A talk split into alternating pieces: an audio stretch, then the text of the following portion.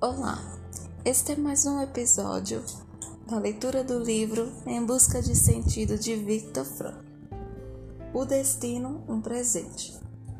Da maneira com que uma pessoa assume seu destino inevitável, assumindo com esse destino todo o sofrimento que lhe impõe, nisso se revela mesmo nas coisas mais difíceis mesmo no último minuto de sua vida, uma abundância de possibilidades de dar sentido à existência.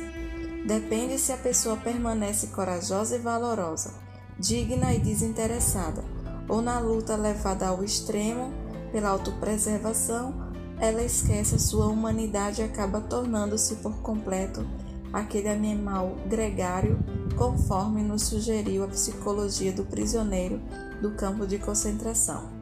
Dependendo da atitude que tomar, a pessoa realiza ou não os valores que lhe são oferecidos pela situação sofrida e pelo seu pesado destino. Ela não será digna do tormento ou não. Ninguém pensa que essas reflexões estejam distantes da realidade da vida e do mundo. Sem dúvida, poucas e raras são as pessoas capazes e à altura dessa elevada proposta pois poucos foram os que, no campo de concentração, mantiveram sua plena liberdade interior e puderam alçar-se à realização daqueles valores possibilitada pelo sofrimento. E mesmo que estivesse sido único apenas, ele bastaria como testemunho para o fato de que a pessoa interiormente pode ser mais forte do que o destino exterior. E isto não é somente no campo de concentração.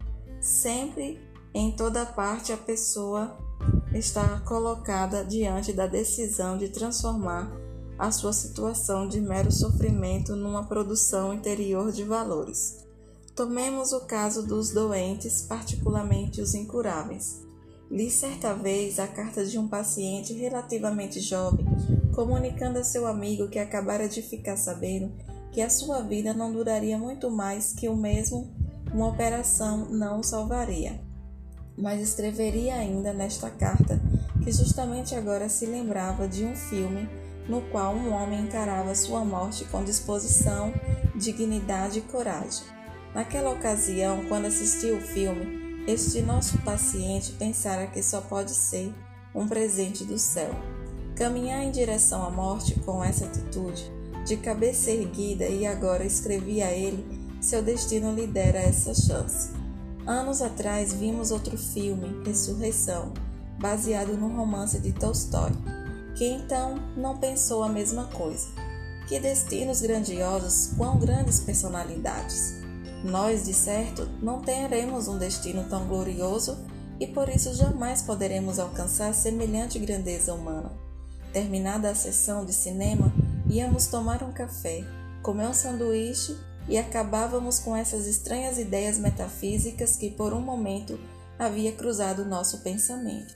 Mas quando a gente mesmo se via colocando perante um destino grandioso, quando a gente mesmo se defrontava com a decisão de fazer frente ao destino com grandeza interior própria, já tínhamos esquecido aqueles propósitos pouco sérios e acabávamos falhando.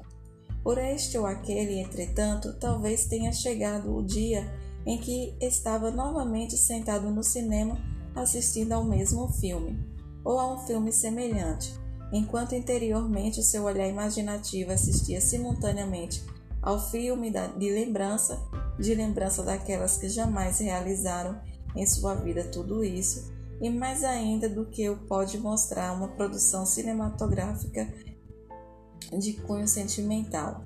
Quem sabe então os nos ocorre esse ou aquele detalhe dessa ou daquela história da grandeza interior de determinada pessoa, como por exemplo a história de uma mulher jovem morrendo no campo de concentração, no qual fui testemunha.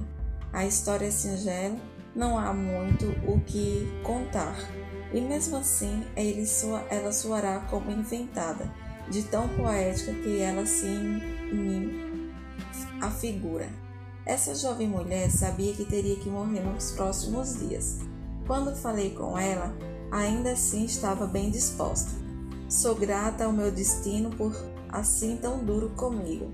Foi o que ela me disse textualmente, pois em minha vida burguesa anterior eu estive mal acomodada demais e minhas ambições espirituais não eram lá muito sérias. Em seus últimos dias, ela estava completamente em si mesmada. Essa árvore ali é a única amiga em minhas solidões, disse-me, ela apontando pela janela do barracão. Lá fora, um castanheiro estava em plena florência e do cátere da enferma podia-se enxergar pela pequena janela do barracão da enfermaria um único ramo verdejante com duas flores. Com essa árvore eu converso muitas vezes, disse ela. Fico meio desconcertada em saber como interpretar suas palavras.